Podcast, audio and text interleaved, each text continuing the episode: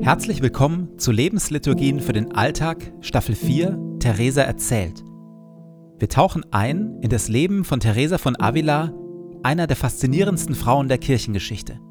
Mystikerin, Klostergründerin und Schriftstellerin. Radikal, liebenswert, ungezähmt und demütig.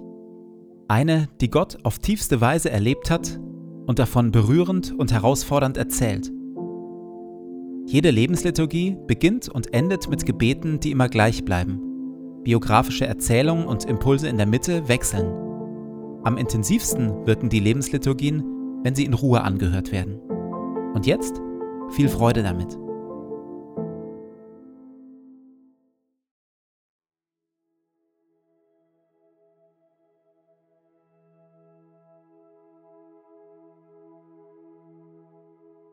Zu Beginn meines Betens lege ich zur Seite, was mich beschäftigt, und lasse es ruhig werden in mir.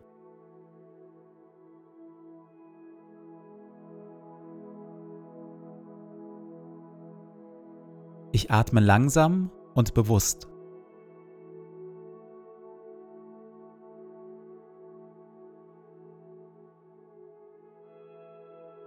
Ich sammle mich und bin ganz da.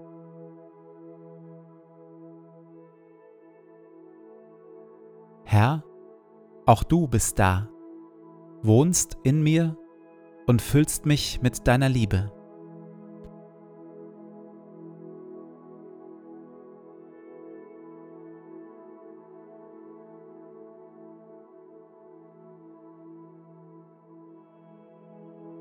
Ein Gebet von Paulus. Und, und so kniee ich nieder vor dem Vater, dem wahren Ursprung von allem, der unerschöpflich reich ist an Macht und Herrlichkeit. Mein Gebet ist, dass Christus aufgrund des Glaubens in euren Herzen wohnt und euer Leben fest in der Liebe verwurzelt ist. Das wird euch dazu befähigen, die Liebe Christi zu erfassen in all ihren Dimensionen, in voller Breite, in voller Länge, in ganzer Tiefe und all ihrer Höhe.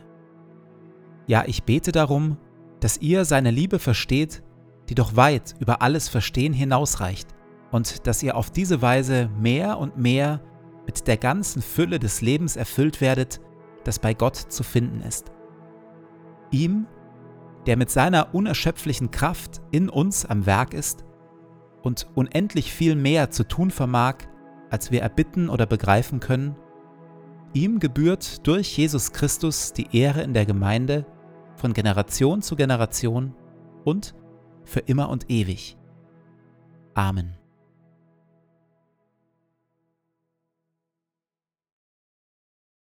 In Toledo, auch das spanische Rom genannt, will Teresa ihr nächstes Kloster gründen.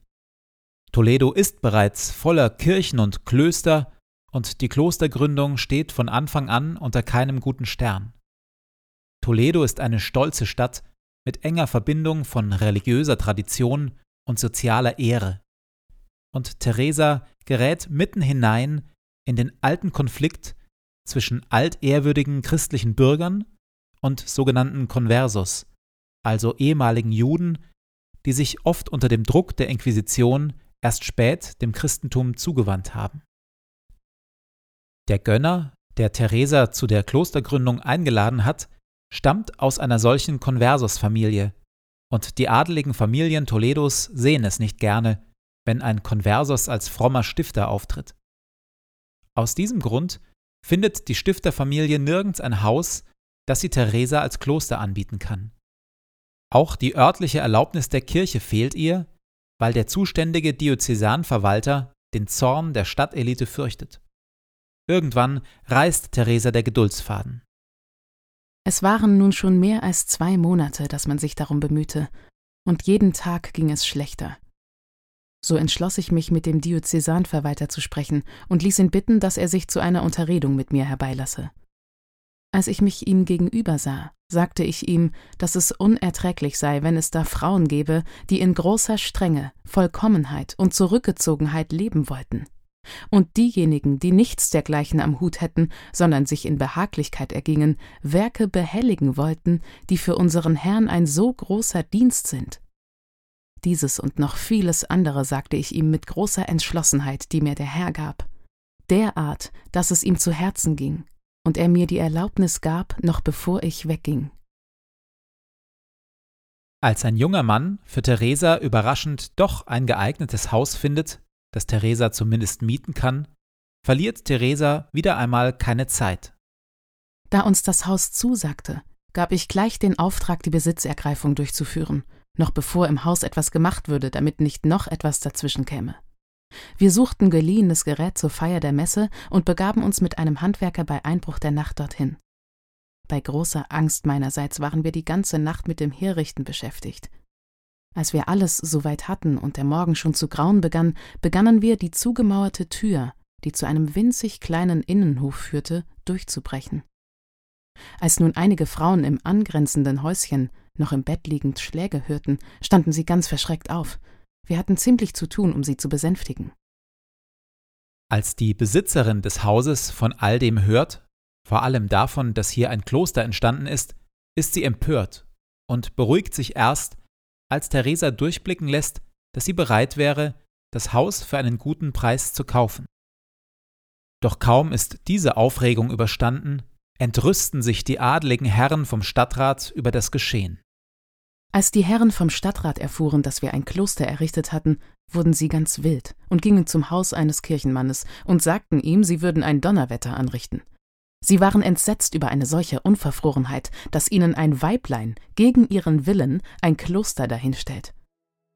Der Kirchenmann, den ich vorher heimlich eingeweiht hatte, besänftigte sie so gut er konnte.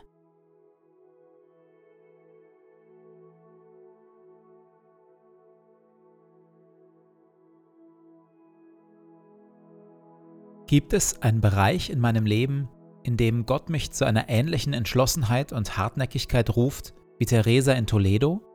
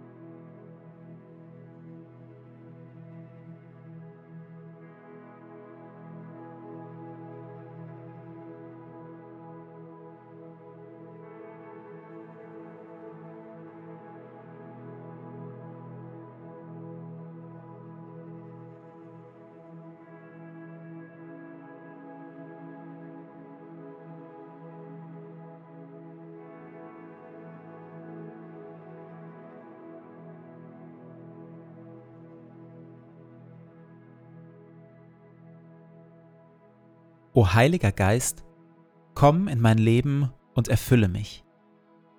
Ich für mich bin nichts weiter als ein leeres, zerbrechliches Gefäß. Erfülle mich, auf dass ich ein Leben aus deiner Kraft lebe. Ein Leben voller Güte und Wahrheit. Ein Leben voller Schönheit und Liebe. Ein Leben voller Weisheit, Geduld und Stärke aber vor allem lass Christus in mir Gestalt gewinnen. Hilf den Thron in meinem Herzen räumen und mache Christus zu meinem Freund und König, auf dass wir eine Einheit werden, er in mir und ich in ihm, heute und an allen Tagen und in Ewigkeit. Amen.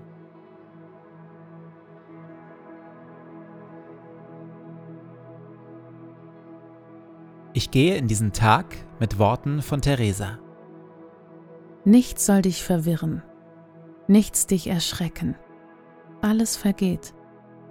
Gott aber ändert sich nicht. Gott alleine genügt. Wer ihn hat, dem wird nichts fehlen.